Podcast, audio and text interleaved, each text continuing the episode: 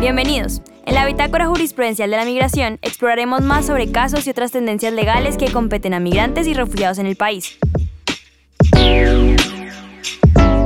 Nuestro objetivo es que puedas entender este tema tan importante para la sociedad colombiana de la mejor manera. Esperamos que este podcast te resulte informativo, interesante y útil. En este episodio hablaremos sobre un caso que llegó a las manos de la Corte Suprema de Justicia de Colombia.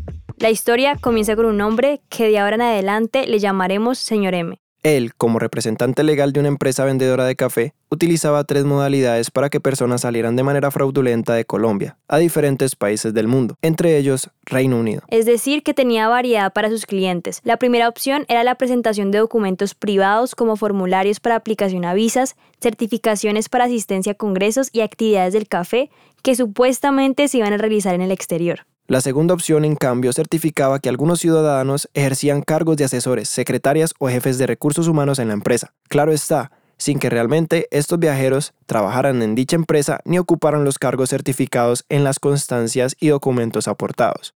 La última opción en su catálogo de modalidades era presentarse como esposo de algunas mujeres migrantes sin serlo, o como padre o padrastro de algunos menores de edad, sin obviamente ser su progenitor.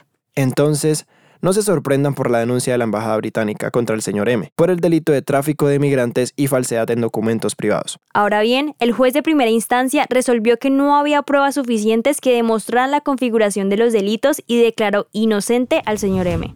No obstante, la Fiscalía no estuvo de acuerdo con esa decisión y pidió la revisión del Tribunal Superior de Medellín, quienes resolvieron que sí se configuraron los delitos de tráfico de migrantes al colaborar y participar en la entrada o salida de personas del país, sin el cumplimiento de los requisitos legales y con el ánimo de lucrarse, declarando al señor M culpable.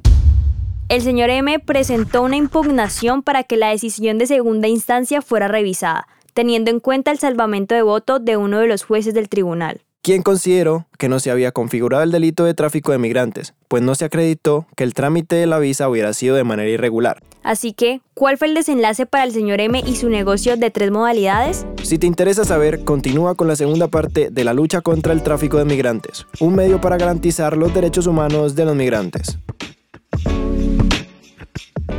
Y esto ha sido todo por hoy.